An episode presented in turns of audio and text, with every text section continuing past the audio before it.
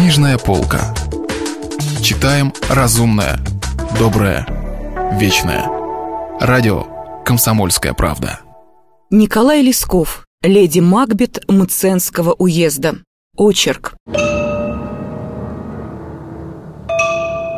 Катерина Львовна, не получая ответа, опять замолчала и все смотрела сквозь бледно-розовые цветы яблони на небо.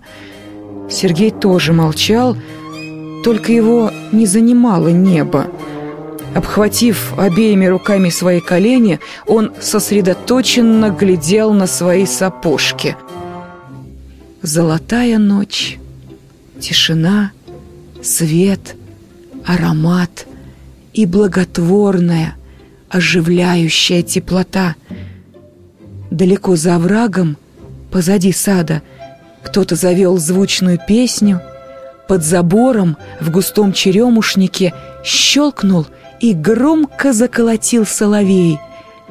В клетке на высоком шесте забредил сонный перепел, и жирная лошадь томно вздохнула за стенкой конюшни, а по выгону за садовым забором пронеслась без всякого шума веселая стая собак и исчезла в безобразной черной тени полуразвалившихся старых соляных магазинов.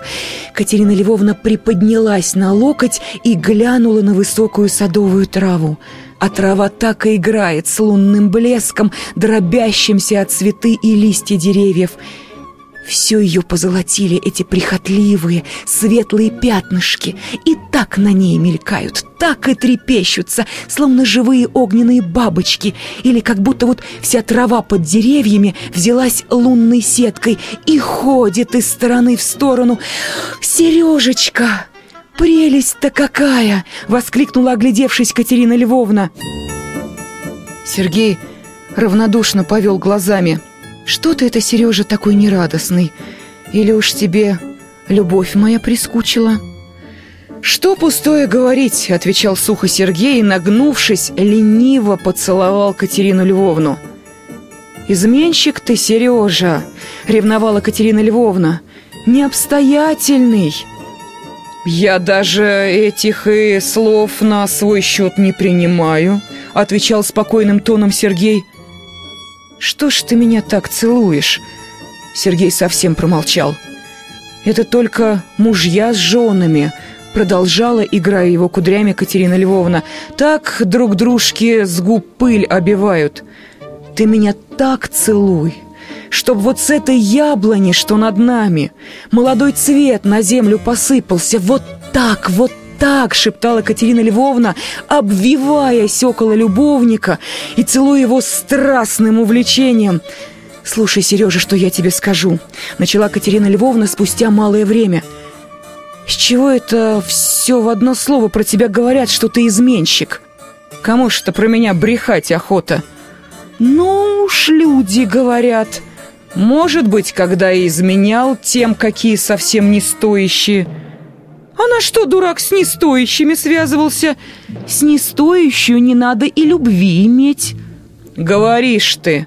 Не ж это дело тоже так по рассуждению делается. Один соблазн действует, ты с нею совсем просто, без всяких этих намерений заповедь свою приступил, а она уж и на шею тебе вешается. Вот и любовь. Слушай же, Сережа, я там, как другие прочие были, Ничего этого не знаю, да и знать про это не хочу.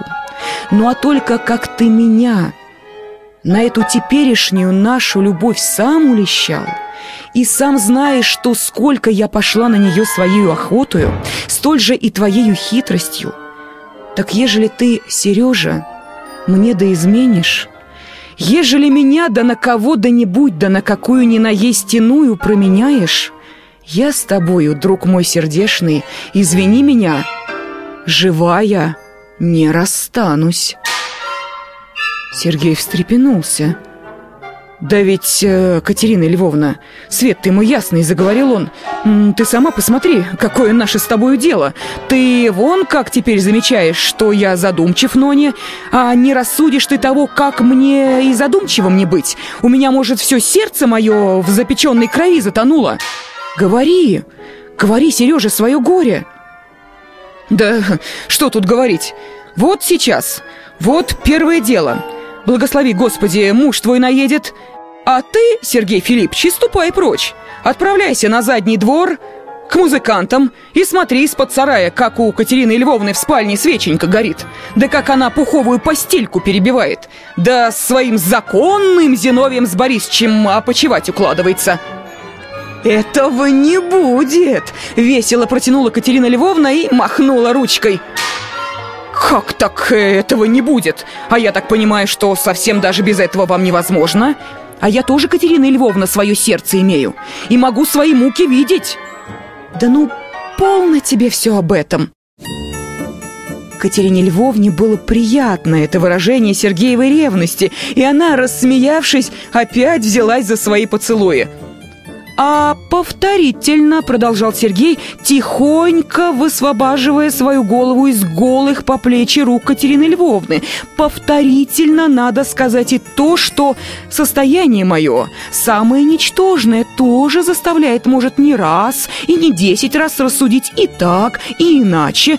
Будь я, так скажу, равный вам, Будь я какой барин или купец, я бы той с вами, Катерина Львовна, и ни в жизнь мою не расстался.